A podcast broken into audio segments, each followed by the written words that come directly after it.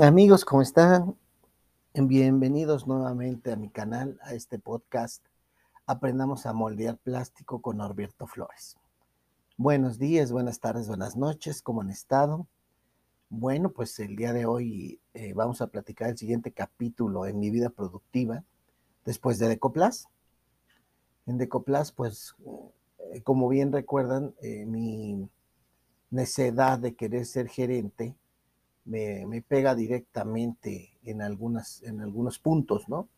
Principalmente en lo, en lo de trabajo. Eh, tomo la decisión de empezar a buscar trabajo y encuentro una planta en Huizquilucan, en el Estado de México. Yo aquel, en aquel entonces yo estaba viviendo en, en el Molinito, entonces me quedaba entre paréntesis cerca.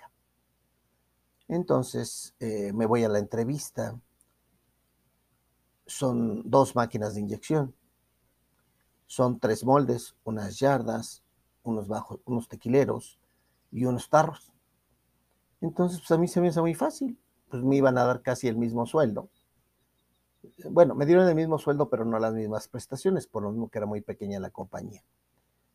Y tengo que confesar que fue el peor error que, que he cometido en mi vida productiva, porque no me di las consecuencias. Yo dije, ay, dos máquinas, no creo que me quiten el, el sueño. Si 18 no me las quitaban, no me quitaban el sueño, pues dos menos, ¿no? Error, error muy grande. ¿Qué pasa? Pues este, resulta que solamente estaban los obreros. Allí no había mantenimiento máquinas, mantenimiento moldes, como tú estás acostumbrado. Entonces, eh, empiezo a ver ciertas fallas en lo que también le entendía las máquinas, porque las Andreto nunca las había utilizado. En lo que me pongo a leer y todo eso, pues imagínense de repente, mm, eh, si se paraba una máquina, pues la mitad de la planta estaba parada. Será terrible, ¿no? Porque está sufriendo, eh, pues para arrancarla lo más rápido posible la gente, recuerdo, estaba capacitada en un momento dado, eh, podríamos decir que bien, pero la gente hacía pues lo que podía, como siempre, como en todas las empresas donde he estado. Entonces, como en aquel entonces yo no sabía tanto como lo que sé ahorita, me dediqué primero a, a entender las máquinas, para ver hasta dónde podíamos bajar los tiempos y que fuera constante todo eso y reducir el scrap porque teníamos mucho scrap. Eh, el principal problema que les digo, por lo cual me equivoqué, fue eh, al no tener gente que supiera de mantenimiento y de moldes, pues tengo que empezar a aprender, sobre todo Schiller. Schiller nunca, siempre me da problemas, siempre, siempre. Estaban trabajando las dos máquinas y eran cinco caballos para las dos máquinas. Y después, ya con el tiempo, ya cuando aprendí a calcular Schiller, estaba, le faltaba. El Schiller tenía que haber sido mínimo de 7 para que pudieran trabajar las dos máquinas sin ningún problema. Entonces, o sea, era un, problema continuo eh, el estar checando, pero yo no lo entendía porque pues no sabía. No sabía absolutamente nada de Schillers. Entonces, ¿cómo te metes en algo que no sabes, no? Tuve que empezar a aprender. Yo casi, me acuerdo que ahí fue mi primer, este, eh, mi, primer corto en 4.40 y me aventó como un metro. Pero pues tú por querer hacer que las cosas jalaran correctamente, ¿no? y me acuerdo también que tenían una torre de enfriamiento que era una pileta. Todo el tiempo estaba mandando agua y caía, hagan de cuenta, y tenía unos cuatro ventiladores que estaban enfriando el agua sí me acuerdo que de repente en, Droplas no teníamos algunas cosas, pero no era tan crítico.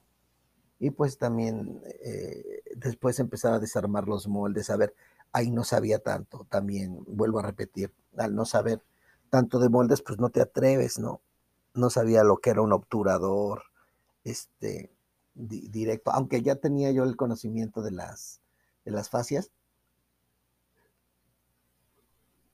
que tenían obturadores, pues no podía, eh, o sea, ese molde de dos cavidades de unas yardas, pues, si no funcionaba no entendía por qué, ¿no? Ya, y me daba miedo desarmarlos. Entonces, eh, fue, la verdad, terrible. O sea, fue muy mala experiencia. Obviamente, al no dar los resultados, pues el dueño habla conmigo. Me dice que no es lo que está esperando. Y sí, sí lo comprendo, porque pues tampoco era lo que yo esperaba. Eh, nunca, después de venir de, de, un ambiente en donde pues cada quien hace lo suyo, de repente llegas a hacer cosas que aparte es bastante malo. Sí fui aprendiendo, estuve ahí muy poco tiempo, un año, sí, pero normalmente ni lo menciono en mi currículum. Solamente eh, en este caso lo estoy, se los menciono a ustedes porque mm, es, eh, ¿cómo explicarlo? Es importante que vean que de repente van a tomar malas decisiones, por, pero pues por berrinches, ¿no? En este caso es como les había comentado. Yo no hubiera salido de Coplas, no me hubieran corrido ni nada por el estilo, yo hubiera estado ahí todavía. Pero no, a fuerzas yo quería ser gerente. La única forma era esa. Entonces sí, salí, fui gerente a los 29, este, un gerente bien chafa, la verdad. Ahí todavía no entendía. Yo quería ser gerente, pero ni sabía por qué no. Después lo fui comprendiendo. Pero esa fue una lección bien dura, pero bien dura para el ego. Ahí no hay. ahora sí que mm, me demostró la vida que mm, no eras tan bueno como tú pensabas, ¿no? Y que tenías que estar viendo pues, otras cosas. Tienes que aprender más, más cosas. Tienes que aprender a meter las manos en algo.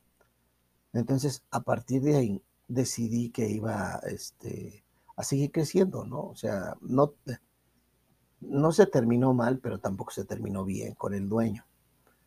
Y es, eh, sí es malo, porque a final de cuentas yo siempre he cuidado mucho mi nombre.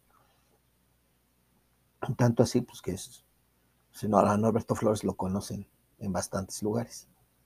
Eh, siempre he procurado eh, eh, estar bien para que el nombre pues no se manche, ¿no? Porque a final de cuentas es lo que vendes, tu nombre. Y aparte, recuerden que cuando estamos en esto, en este negocio, es tan pequeñito que todos sabemos quién es malo y quién es bueno. Y todos lo sabemos todos. Si, si perteneces al ambiente de plástico, de repente te van a decir, ah, tú eres fulano, sí, y ya saben, ¿no? Eh, hay muchos cuates que de repente tenía que, habían terminado mal y todos lo sabíamos, pero sabíamos la versión del, del, patrón, no sabíamos la versión de ellos, ¿no?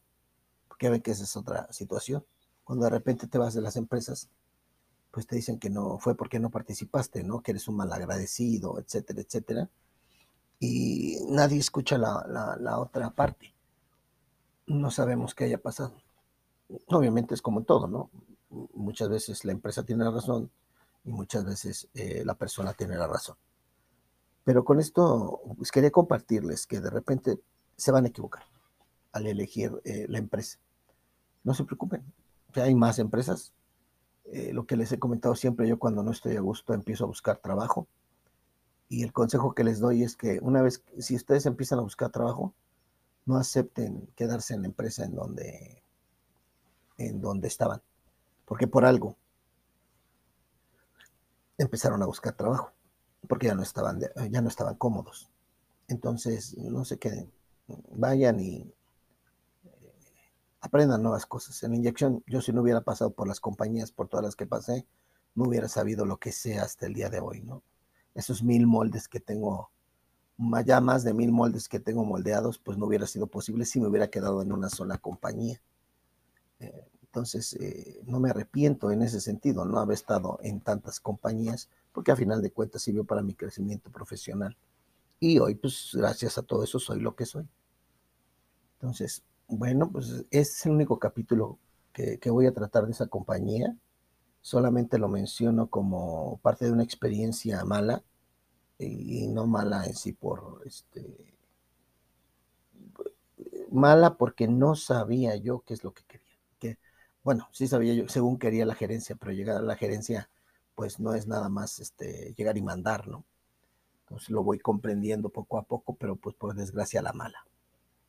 Entonces, pues no, no, no duden en que alguna ocasión se van a equivocar, pero sigan adelante, ¿sí? Bueno, pues este capítulo fue muy cortitito, eh, por lo mismo. En los que siguen ya vamos a empezar a, mm, ya vamos a empezar a ver Decoplast. Miento, vamos a empezar a ver Duroplast otra vez. Eh, ahí se pone bastante bien. Otra vez todo, ¿no? Ahí empieza, empieza otra vez el crecimiento y empieza, eh, em, empezamos a marcar nuevamente la pauta para saber a dónde queremos ir. Pues muchísimas gracias por escucharme. Yo espero que les sirva esta experiencia para sus casos personales. Y cualquier cosa, eh, ya saben, aquí ando. Eh, escríbanme al podcast para que podamos charlar un poco y sigamos aprendiendo juntos a moldear plástico. Que tengan buena semana. Hasta luego.